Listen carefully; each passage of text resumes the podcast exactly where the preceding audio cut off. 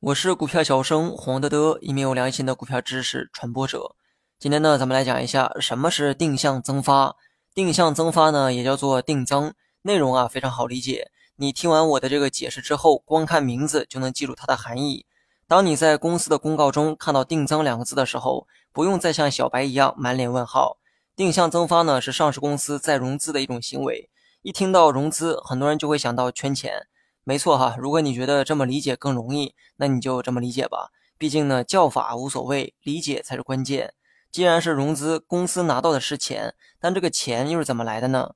没错，正如多数人想的那样，钱是用股票换来的。刚才呢，我用到了再融资这个词汇，公司上市啊，就是为了融资，定向增发就是再次发行股票融资的行为，所以呢，名字里面才有增发两个字，意思就是再拿出一部分股份去发行出售。那么定向增发的关键不仅在于增发，前面的这个定向也是它的主要特点。官方呢是这样解释的：定向增发是向有限数目的机构或个人投资者发行债券或股票等投资产品。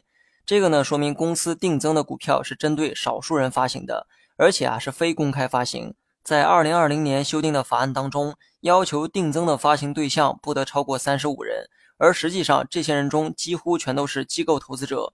因为散户呢，大多数无法参与到公司的定增。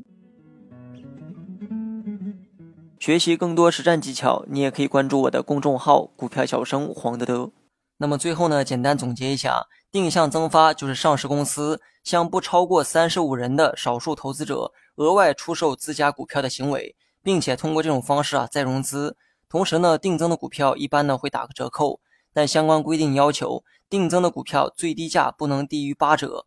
严格来讲呢，是不能低于过去二十个交易日平均价的八折。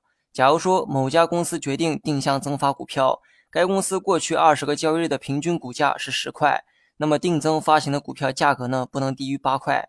讲到这儿呢，很多人会发现哈，定增跟之前讲的这个配股啊有点类似，都是公司再融资的一种行为。不同之处在于，配股呢是针对老股东发行的。假如说公司总共有十万名股东。公司配股的时候，会按照这些股东之前的持股比例去配售股票，而定增呢，是对少数投资者增发股票。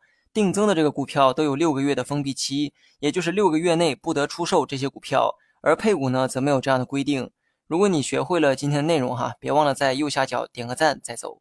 好了，本期节目就到这里，详细内容你也可以在节目下方查看文字稿件。